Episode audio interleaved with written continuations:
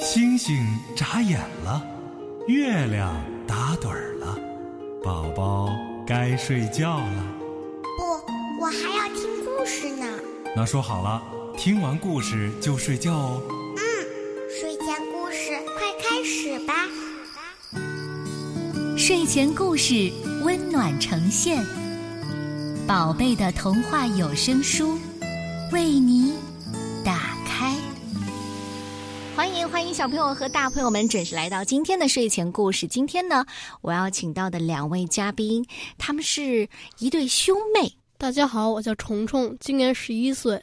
大家好，我叫迪儿，今年九岁。从三亚丛林到俄国海滩，从马来西亚的溪流走向瓦努阿图的荒岛，他们的脚步遍布世界。对摄影的热爱，对科学的崇拜，以及对大自然的向往，都是他们走下去的动力。今天的睡前故事，虫虫和迪尔，一对勇敢的小探险家，给我们带来一箩筐的奇妙故事。一个九岁的迪儿，一个是十一岁的虫虫。你们跟着爸爸妈妈一起进热带雨林进了多少次了？呃，数不过来了。最近的一次，最近的一次应该是去婆罗洲，马马来西亚的婆罗洲，婆罗洲其实是很多科考队员才会去的地方。应该算一个城市吧。这次你们去是跟着别的小朋友一起吗？嗯，对也是爸爸妈妈带队，对，会去照顾身边的其他小朋友吗？会可能会带着它去找一些虫子啊。嗯，带着他玩，这一次你在婆罗洲科考的时候，见到了多少你从来没有见过的虫子？好多只没统计过，印象最深的是有只剑塘。婆罗洲总共有五种剑塘，其中有两种是比较白色的，比较常见的，还有一种剑塘是脖子上有一个像鲨鱼鳍一样的白刺。我们这回见到那个不是太常见，是一种红色的，说是拟态芭蕉花儿，哦，就是还有一种得有三十多厘米长，那个是几乎是很难见到的。剑塘是属于什么科目？它是螳螂目的，螳螳螂目，对，螳螂红色的螳螂。对，二十多厘米长吧。哎，谁先发现的？呃，好像是我妈，当你们在发现这些你们从来没有见到过的这些虫子的时候，你第一反应是什么？就特别惊讶，怎么会长这样？那会不会去打扰他们？呃，因为一般的这种晚上的虫子都是我们会支盏灯，嗯是灯把它们诱过来的，哦，就是他们会到这儿这个灯上，比如说有些虫子啊，他们会捕食，嗯，然后呢，这灯油布上就可能有好多好多种螳螂，还会有一种兰花螳螂，兰花螳螂对，什么颜色？呃，白色。那个螳螂它若虫的时候，足是庞大的，就嗯模拟那个兰花嘛。还有一种叫巨腿螳，哦就是前边的那个捕捉足也是庞大，那块儿应该是也是拟态自己。然后呢，捕捉足就是内侧的花纹特别艳丽，嗯，有红色什么的，应该是吓唬敌人的。其实，在这个热带雨林，不管是这个树木还是这种昆虫，其实它的颜色是很艳丽的，对吧？如果艳丽那种，可能就是惊吓鸟类，说自己有毒，艳红色、艳黄色那种。迪儿再到这个热带雨林的时候，你害怕吗？不害怕，为什么呀？因为我很喜欢昆虫。哦，你喜欢昆虫，你最喜欢的昆虫是什么？球马路球马鹭。球马鹭应该是嗯，甲虫类的还是？球马鹭不算是昆虫，昆虫是一个纲，球马鹭是个多足纲的。多足纲就是跟那就个是毛毛虫。不是毛毛虫，一般都是羽化成蝴蝶、甲虫，一般也属于昆虫纲。多足纲，比如说马鹭、嗯，蜈蚣那样的，就是哦腿特别多。千脚虫呗。嗯，对，差不多那种算哦那多这足。次在这个婆罗洲有没有见到这个球马鹭？嗯，有。有，大不大？多大？啊，嗯，中国的很小，中国也就海南那边有好像。有这么大，就是跟樱桃大小一样呗。嗯，长成体有这么大。长成就是哦哦这个大小，这个大小是杏儿的大小了。嗯，差不多。这是在婆罗洲的时候就见到了。嗯，对，我们是在一棵树底下，有好多落叶层，我们就在那个落叶层附近找。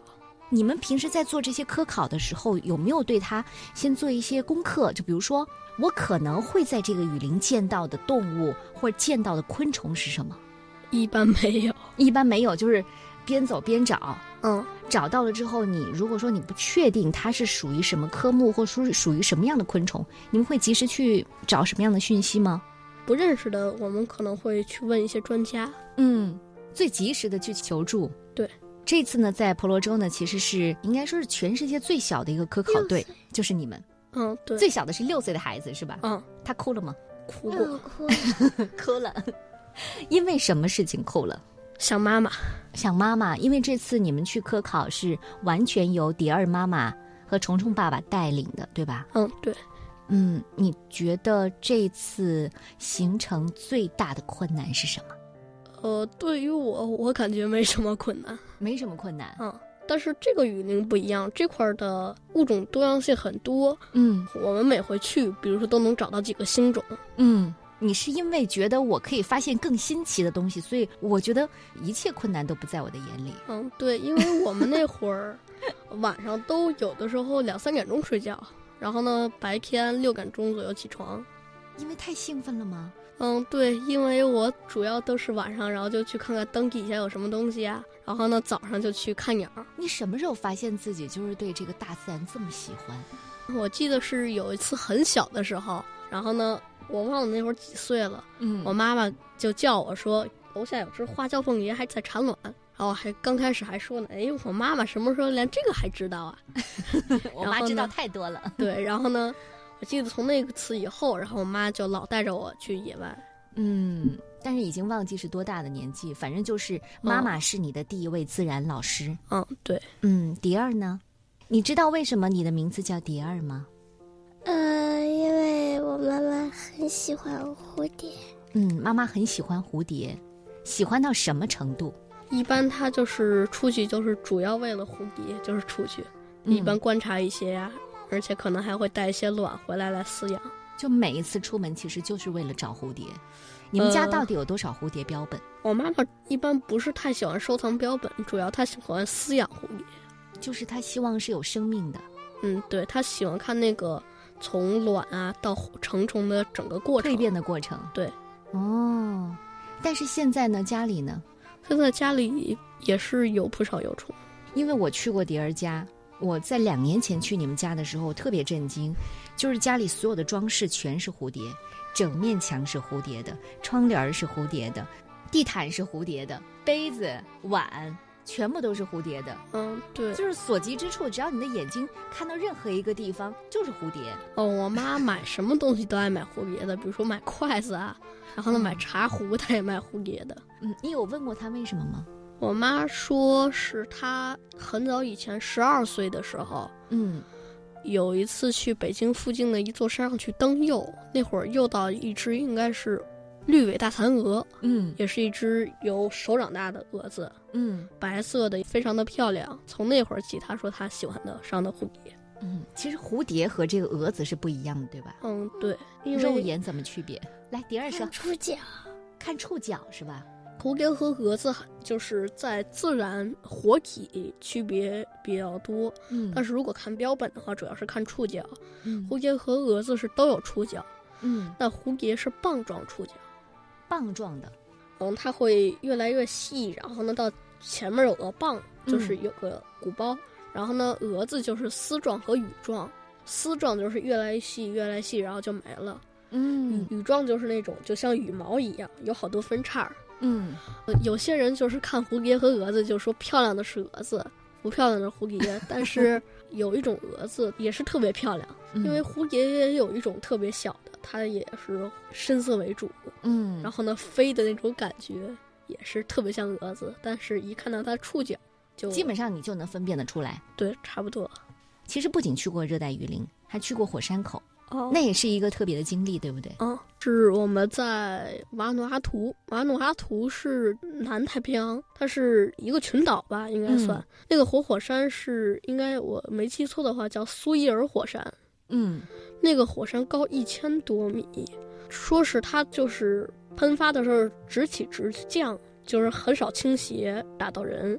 我们是站在火山口上，火不山怕它掉下去呃吗？它是也没有栏杆儿， 嗯就是、 呃往前走一步就掉下去了，就是一个大口，嗯是它主要的火山口。大口里边是没有岩浆的，会出来好多好多个小口，那个小口里边才是喷岩浆的。我们在那个看火山的前一天晚上，嗯，住到了一个火山脚下的一个村庄，那个嗯村庄里有一个。不能算酒店吧，算民宿式的一个树屋里，二十多米。我妈说，像她这样长跑野外的，从那个楼梯上上去，腿都转筋。呃，太悬了还是太陡了？它那个台阶儿特陡，而且那个差距还特高，然哦，后那树屋比火山还恐怖，你们然在后呢树屋上睡觉，对，住了几晚？没什么印象了。然后它是两张木板床，嗯，那个六面透风， 六面，都不结实。然后从那个地板，嗯，然后那底下可能还会透上一点底下的光来。哎呦，能睡着吗？睡着了，然后呢， 让我最受不了的是那个树屋里有老鼠，哎呦，老鼠，其实这在野外的话会经常遇到这样的问题，可能混野外倒没什么事儿，反倒是有一些人烟、有些人家的地方，对，然后我爸挂了个吃的挂到门上，过一会儿听到那吃的袋子里有动静儿，然后我爸拿手电一照，得有三四只老鼠跑出来了。迪尔当时有没有吓哭？呃，我没看 见，是你睡着晚了是上吗？哦的时候，对，晚上的时候。他那会儿可能睡着了，房子里有根线儿嘛，嗯，把那个吃的系那线儿里了。还有就是一直在打雷，嗯刮风刮的也特别厉害，那树屋都有点要摇的感觉右。面又漏风，然后第二天早上一醒来一看，因为树屋很高嘛，就能对看到那火山在冒着烟儿。晚上就是火山在喷发的那个声儿。这个火山说是喷发了，得有好几个世纪了。他说是就是因为那个直着喷发嘛，所以嗯被誉为说是最清静的活火山。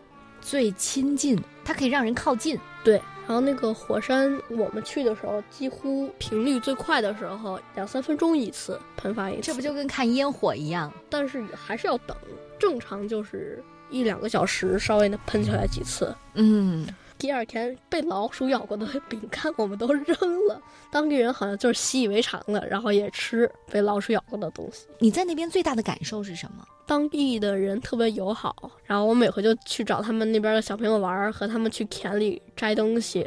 记得我们去过一个洞，嗯，也是在瓦努阿图那边儿，先是穿过了一片树林，但是走完之后脚都是变成泥的了。然后当地人还拿那个红泥嗯，弄上那个豆荚，然后呢给我们脸上画画儿，用豆荚画画。就是豆荚里装上一些红色的泥土，嗯然后画画儿，嗯，然后呢再往下走一条小溪，小溪流到一个洞口里。然后我们就沿着那大石头往前走，刚开始刚进去的时候，然后呢，我妹妹就哭了，为什么害怕？然后最后当地人是把他抱出去的。 要我以前我也不敢走，但是那回我还是走过去了。嗯，然后呢，穿过那洞，然后中午了，因为当时我们速度比较慢了，当时你看到那个洞口，然后呢亮了的时候特别兴奋，终于走过去了。就是我挑战了一个地方，过去之后，一个当地人会帮我们把那些东西拿回去，嗯然后呢，我们这几个人就都穿着救生衣游回去，游四十多分钟。四十多分钟自己游回去。，对，然后那水有点太凉了，我实在受不了了。你觉得因为苦吗？还好吧，那会儿那水真的我有点受不了了，然后我就做那个游泳圈儿，然后跟漂流一样滑回去了，蝶儿呢？你也是滑回去的是吗？呃嗯就拿手当船桨那么滑回去了。呃就是当你滑回去，就像你看到那个洞口的那个亮光一样，你的心情是什么？就特别开心，终于有一片光了。比如说游泳的时候，还不单单是游泳，嗯可能会有一些石头，然后上面有些绳索，把着那个绳索，然后呢走过去。后但是呢我觉得好刺激啊！啊，对， 然后呢底下就是水，那块儿是很少有人去的。就像这种看到光明这种感觉，还有很多次。我记得有一次就是我们去一个岛，去环岛去，就我们几个，几乎大半路程都是在礁石上走。然后当你看到一片沙滩的时候，就特别开心。我真想躺上去。嗯，对， 就好不容易看到一片沙滩了。就是你很享受这种在路上遇到困难，然后解决困难，遇到困难解决困难，你喜欢这种感受是吗？嗯，对。然后就像我们上回去一个孤岛上，嗯，当时我就真觉得我妈太疯狂了，我也觉得你妈妈很像那个《神奇校车》里的卷毛老师。嗯，对。然后他看到那块儿，然后就说住到那儿了。开始我还以为在开玩笑，不能住人吗？它是一个荒岛，没人去。你知道热带雨林有多艳丽吗？你知道站在活火山口是什么感觉吗？现实版的荒岛又是怎样的？野外探险的魅力到底在哪里？今天的睡前故事跟随两位探险达人，十一岁的虫虫，九岁的蝶儿，走进丛林、荒岛、沼泽，给小朋友们讲述孩子眼中的神奇大自然。介绍一下那个主岛吧，嗯，是北部省的一个省会。开始我们不知道怎么着就到那儿了，坐一个十个人的小飞机。当时我一看那机场，哎呦，我那个头就稍微有点大了。那机场就是一个草坪，嗯，飞机起飞降落，然后呢航站楼，嗯就是像公交车站一样的一个东西，一个小 平房。那上面唯一让我除了飞机以外，让我感觉到更高科技一点的，就是那个称行李的称 重器，就完全没有这个现代化的东西，是嗯，吗啊也不用过安检。嗯，然后那边是交通基本靠走，嗯同性也是基本靠吼。然后呢，最近的你玩的地方嗯一两个小时走，当地那块儿有个知名的瀑布，我妈那会儿还把腰闪了。我爸好不容易找了一条船，当时我们新认识了两个大哥哥，嗯他是那个岛上唯一一个面包房的一个儿子，嗯那个面包房是我开了快二十多年了，做的特别好吃。我们每天中午我就去那边儿等着去吃面包。跟那两个哥哥因为也没去过瀑布嘛，他们两个就说跟我们一块儿去玩儿。去完瀑布，然后中间儿碰上那个岛了，我妈说留下了，去瀑布那个饭店那块儿找了点儿东西。我那会儿听那个哥哥还跟那块儿饭店的人说呢，他们太疯狂了，要住到一个荒岛上。就当地人都觉得不可思议，对，中国孩子都这样玩了，那我们就跟着吧。嗯，我们去了之后，东西就是一块儿不大的塑料布，嗯两瓶可乐，三瓶矿泉水，一些木薯。那个烤香蕉实在是太难吃了，还得吃啊，填饱肚子。嗯，当地人说给我们找把刀，后来也忘了。那个船老大说，那个岛经常会有鳄鱼上去，但经过我们的推断来说，因为那是一个海水中的岛，嗯他们所谓的鳄鱼应该是一些巨蜥，哦，就是一米多长那种巨蜥。你们为什么会这样去判断呢？一般咸水里没有鳄鱼。然后呢，我爸查了一下资料，说是附近有几个岛是有巨蜥的，来鳄鱼了，你们该怎么办？有没有想过当时？打滚儿打吧。敢打吗？ 拼了！然后呢，当时我们就住在沙滩上，因为不可能往里边走嘛。对对对，那个岛也不大，然后呢有一个空隙，我往里看了一下，嗯那个整整齐齐的一堆树， 我还说，哎，这是不是有人种啊？嗯因为像是一种树。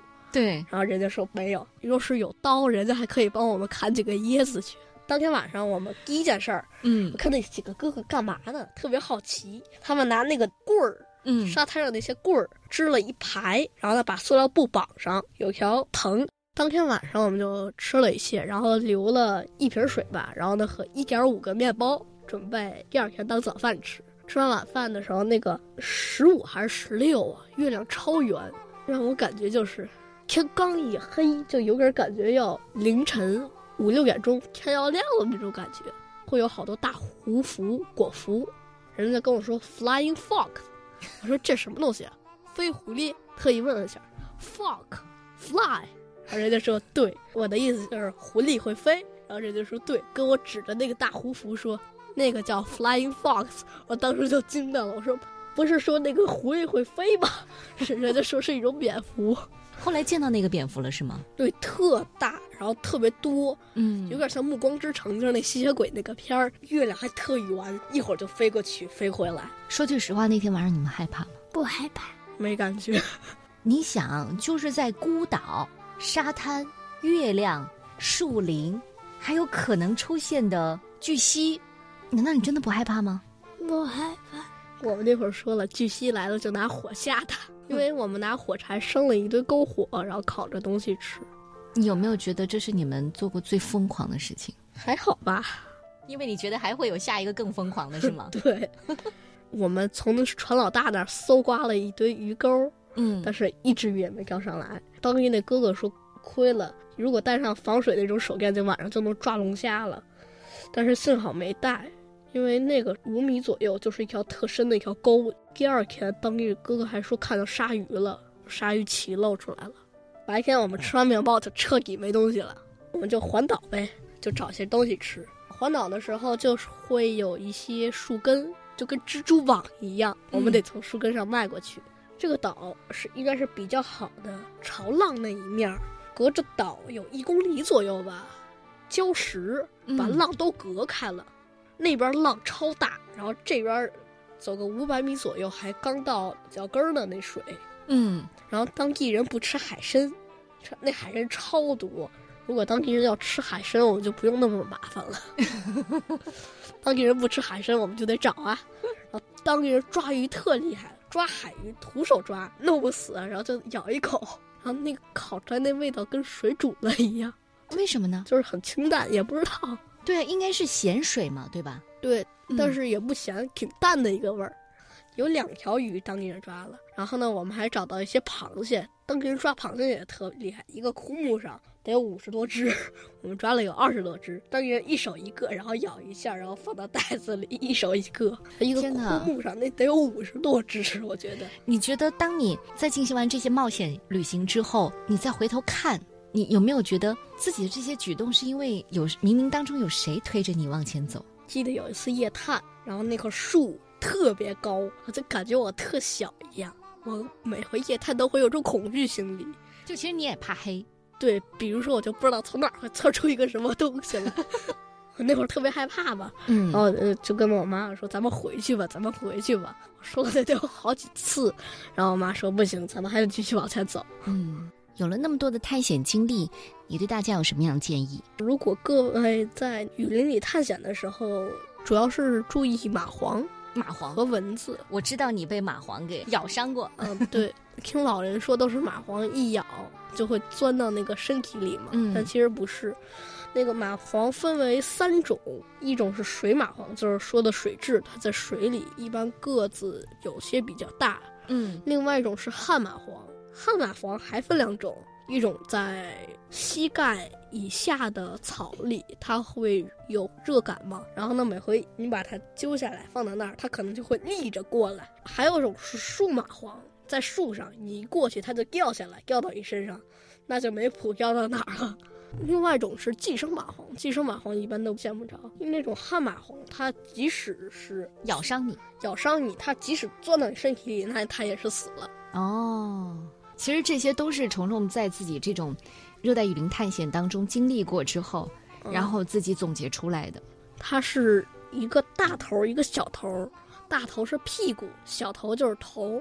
那个小头在显微镜下是有三瓣嘴，它是这么咬进去，就它不是一下儿，它是一点儿一点的磨进去，特别锋利。它会注射一种麻醉剂和抗凝血剂，就是把你这个血化掉。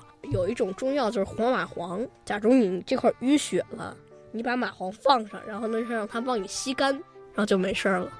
然后大家在野外如果被蜜蜂咬了，也可以放一些蚂蟥在那儿，让它帮你把这根血给吸出去。其实就干净了，帮你给消毒了。嗯，对，当你回来之后，你会去跟你的同学去分享吗？嗯，有时候也会，也会，他们嗯会怎么看你？有的时候会特别惊讶，然后有的时候不太相信。嗯你觉得经历了这些就是自己经历的，嗯这是你自己独有的一份财富，对不对？嗯，哦在你看来，人和昆虫和这个世界是一个什么样的关系？呃，我觉得是就是互相生存，就是有些人类也是要运用一些昆虫的生存方法。比如说，我看过一篇文章，说是以前那个飞机的速度快，然后呢，那个翅膀的力量跟不上，然后呢很容易散架，嗯然后呢就运用蜻蜓嘛。蜻蜓它每个骨架骨骼中间都会有个固定，应该算是。所以其实我们人类是可以借助昆虫在自然界的这种生存的技能。嗯，对，哇，你的故事我真的觉得特别特别特别的吸引我。你觉得以后你还会继续走下去吗？嗯，还会。那你们的下一站是哪里？